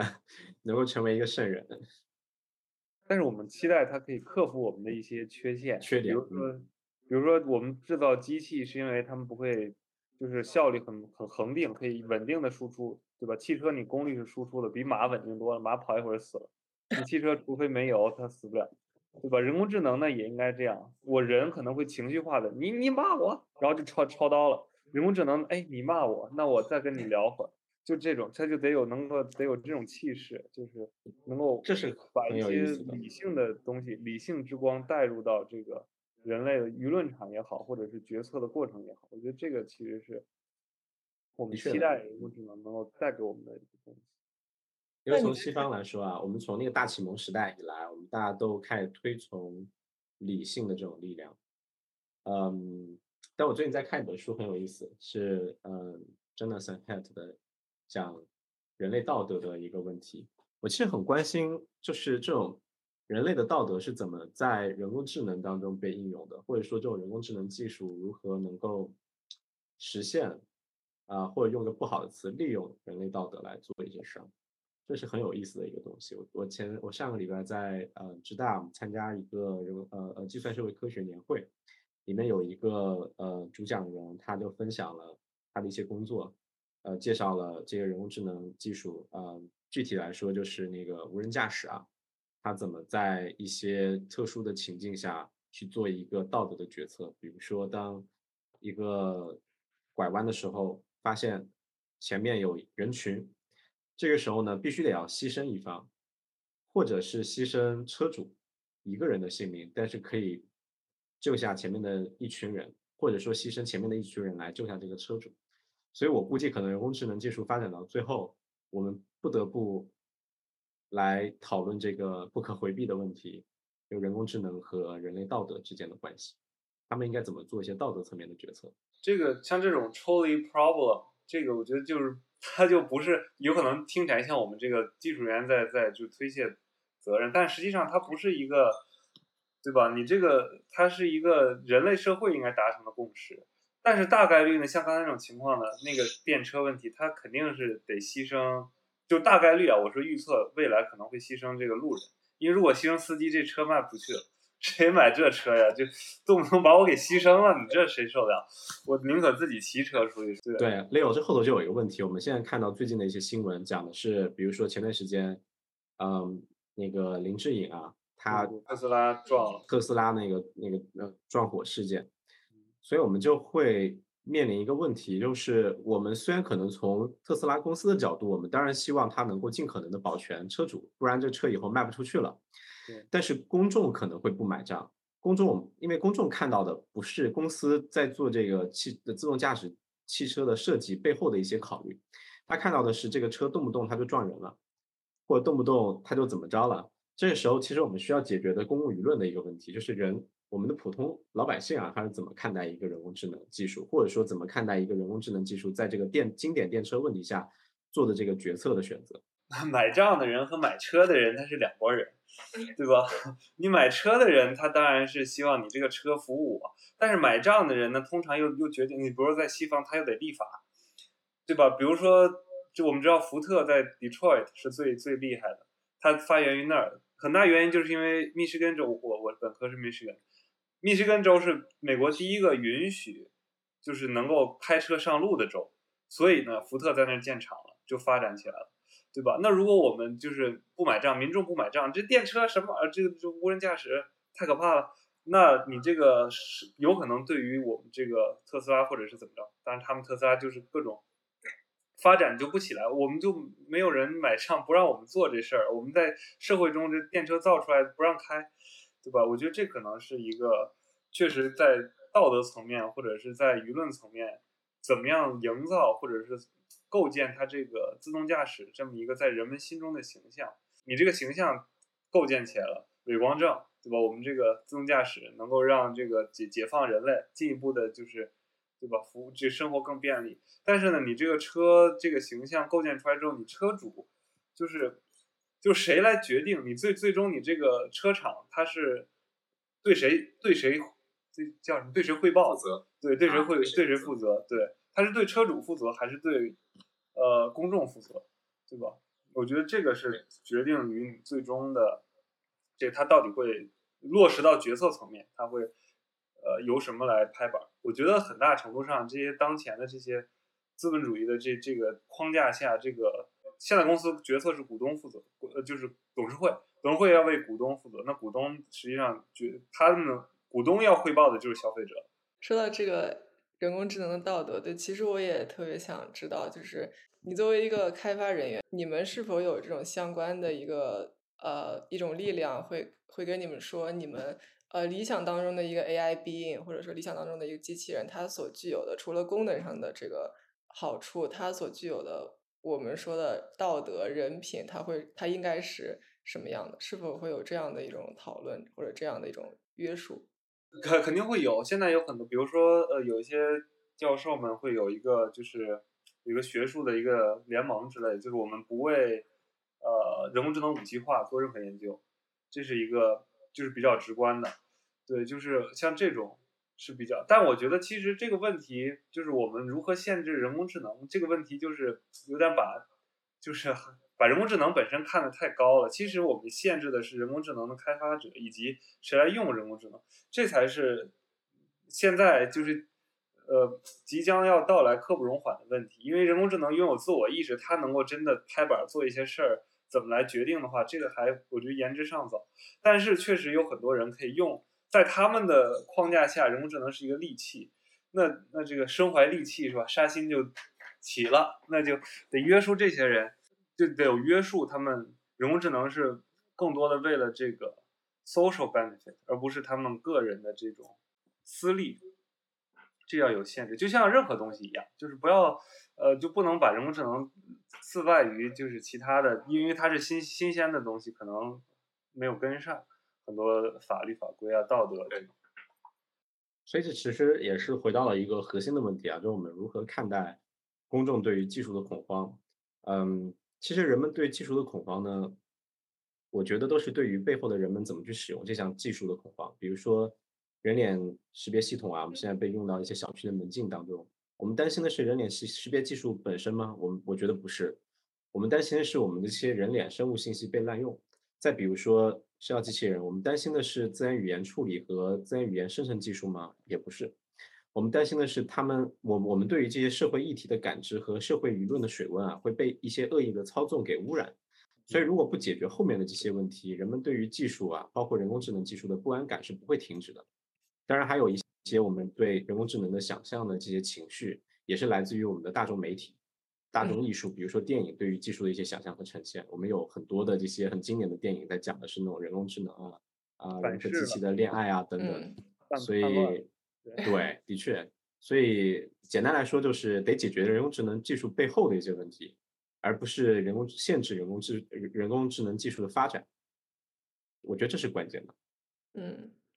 其实我也很想听听各位对于我们现在对人工智能的想象当中的世界，尤其是在电影媒体当中所规划出来的这样的一个世界，和它现在所真正发展到一个什么样的程度，中间这个。可能是一个很巨大的一个鸿沟的这样一个关系，因为其实我也有看到，最近刚看到机器之心发了一个呃新闻，就是谷歌的一个 AI 工程师，他声称这他所创造的这个 AI 具有了意识，然后他就是被开除了。他就是声称这个 AI 具有意识了之后呢，他就觉得你如果要任何时候你要应用它的话，必须要征求他的同意，所以 这也是成为了一个新闻。但但是只能说这样的叙述叙事是特别多的，尤其是我们这些。普通的公众的话，可能我们有的时候不是非常的关心，比如你，呃，计算机视觉识别一个物体到了什么样的程度。但是，假如说现在有这个一个深度伪造，或者说有一个有一个那个人他套了一个泽连斯基的脸，然后伪造了一个泽连斯基讲话的视频，他就会成为一个很轰动的一个事情。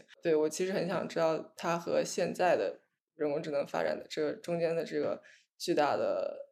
呃差距，各位是怎么去看的？就是目前的人工智能还还是相对于弱人工智能，弱人工智能就是你给定它一个具体的任务，然后呢，他能够给你做的非常好，你让他下围棋，让他玩星际争霸，对吧？让他扫地，让他看看人脸，这些你给他规定的条条框框非常死，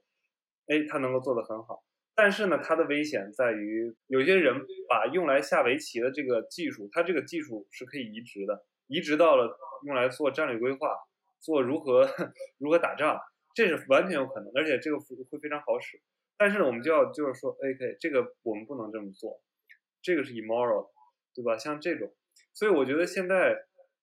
呃，谈强人工智能的恐慌还是比较早。就是我们先把弱人工智能逐渐往前人工智能这个方向走。至于人工智能 有没有自我意识，这个其实我小时候一直觉得收音机有自我意识，后来我发现，哦，原来里边是有个人呢。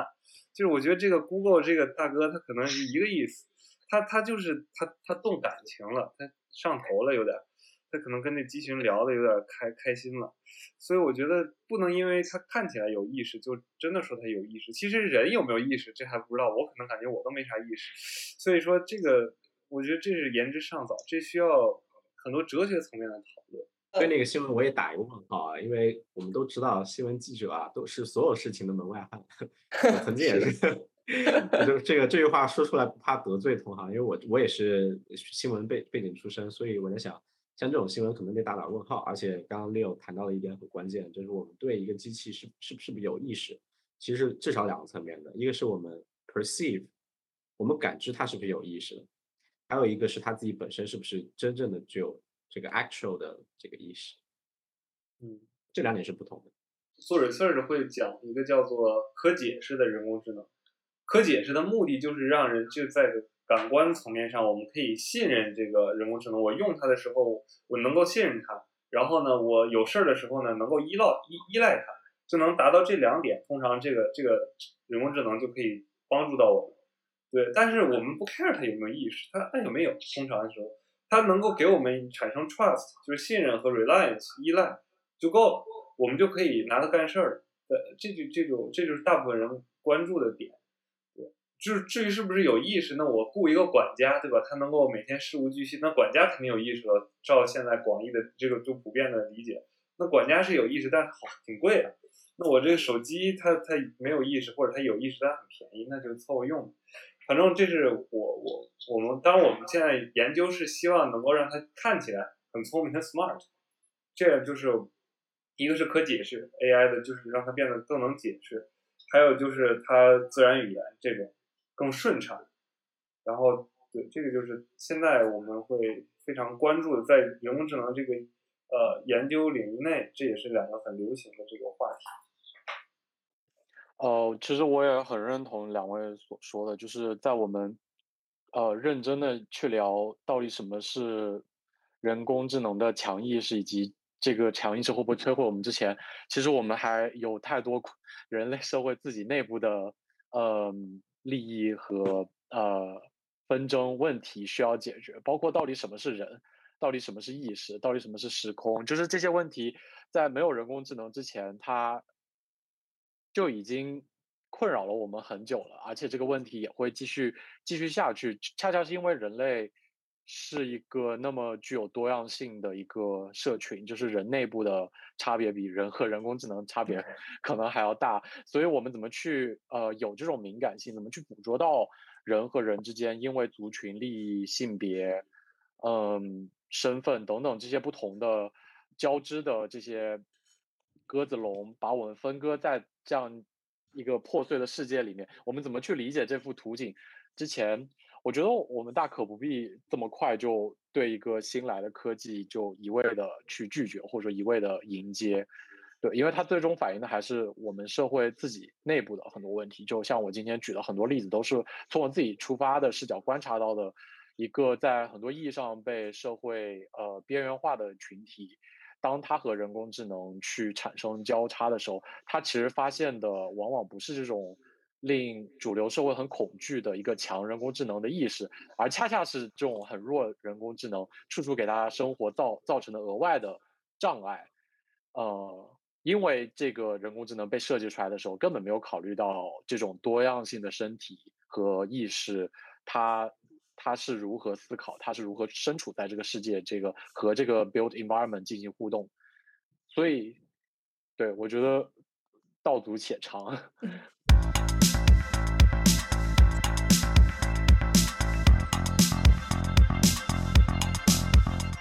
然后我可能还有最后一个问题想呃问一下大家，然后也给我们播客的听众一个。呃，机会想请大家能够推荐一个相关的一个读物，可以是论文，可以是呃书籍之类的。对，阅读书。我这刚中了一篇 paper，推荐一下吧。这个 Science Robotics，大家订阅，但订阅可能比较贵，就是最近一期可以 读一下。实时双向人机价值对齐，大概是中文这么翻译，但是英文如果是中文的读物。我还科普的，我感觉有很多吧。有一个我比较喜欢的，就是 UCB 的教授叫 Stuart Russell，他是一个既既能写科普又能写，呃，又能写技术的一个一个一个教授，我非常喜欢他。他写的一些入门的技术书，包括他近年年纪大了写一些哲学层面探讨人工智能的，都是很好。叫呃 Stuart Russell。那我给大家推荐一本呃关于智慧城市的一个民族志吧，就是人类学家怎么去通过田野调查来观察，就是一个嗯很宏伟的一个处处充满了未来科技感的一个城市，它是如何建造又如何嗯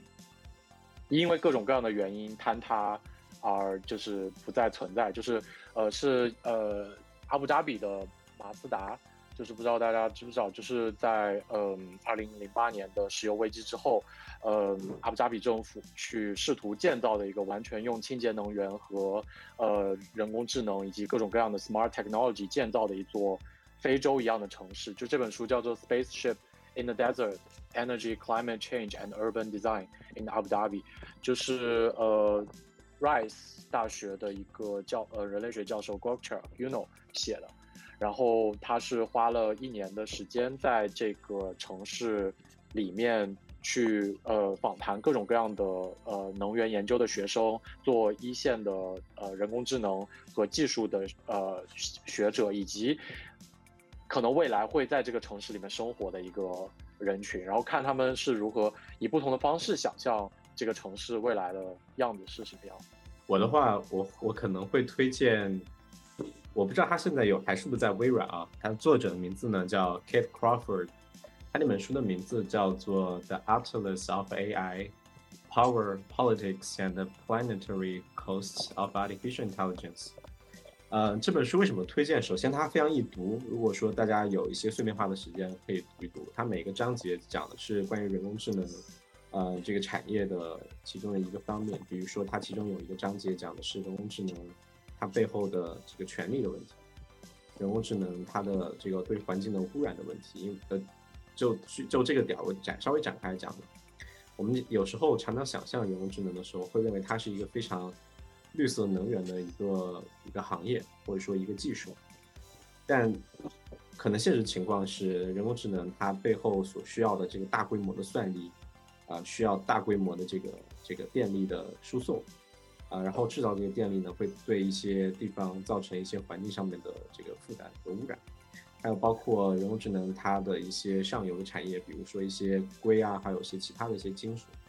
也会产生一些废料的排放，而这些废料的排放呢，在这本书写作的时候啊，是说在呃中国的那个内蒙古有那么一个地方是排放了不少的这个污染废物。但是，大家如果感兴趣，可以具体去看一看。这本书对我启发很大，它改变了我对于人工智能技术，还有包括人工智能产业的想象和理解。所以我希望这本书也可以给对人工智能话题比较感兴趣的朋友带来。呃，同样的，甚至更多的启发。